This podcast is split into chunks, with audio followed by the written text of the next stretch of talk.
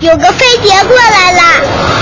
小朋友，我是儿童安全卫士，你想加入我们吗？想那我得先考考你，啊，我最怕考试了。可是要保卫儿童安全，你得先会保护自己呀。就考考你儿童乘车安全知识吧。别考我太难的，我怕我不知道。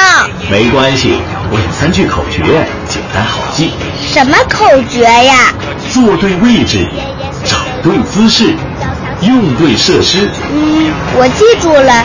可是这啥意思呢？这要你自己弄清楚了，给你几天时间准备，到时我会再来考你的哟。都三天了，儿童安全卫士怎么还没来呀？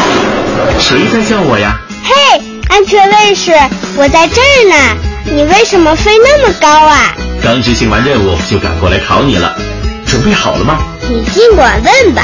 看来很有信心啊。好，请问什么是坐对位置呢？就是小孩子不能坐副驾驶。爸爸说，万一发生碰撞，弹出来的安全气囊会撞坏小孩子的。对，那个冲击力太大了，真要弹出来，小朋友可受不了。那坐哪儿比较安全啊？嗯，坐后排的儿童安全座椅，因为安全座椅是专门给我们用的，能把我们牢牢地固定在上面。对，如果没有儿童座椅，坐驾驶员的后面是最安全的。还记得第二句口诀吗？当然记得要找对姿势，就是不要让爸爸妈妈抱在怀里，也不能把头和手伸到车外面。对对，要自己乖乖坐着。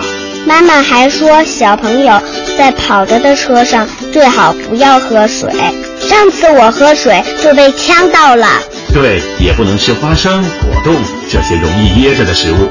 是不是也不能玩玩具呀、嗯，像变形金刚这种玩具最好不要玩。要是坐车无聊，你可以抱着毛绒玩具。那用好设施呢？哦，就是小孩不能系大人的安全带，不能自己开车门。嗯，这些都是给大人设计的，不适合小朋友。还有，你得告诉爸爸妈妈，家长不能把孩子单独留在车里。知道啦，我会告诉爸爸妈妈的。好，现在我宣布你是一名安全小卫士了。以后我会带你专门执行儿童乘车安全任务的。耶、保证完成任务。国家应急广播提醒您：儿童乘车隐患多，安全常识需记牢。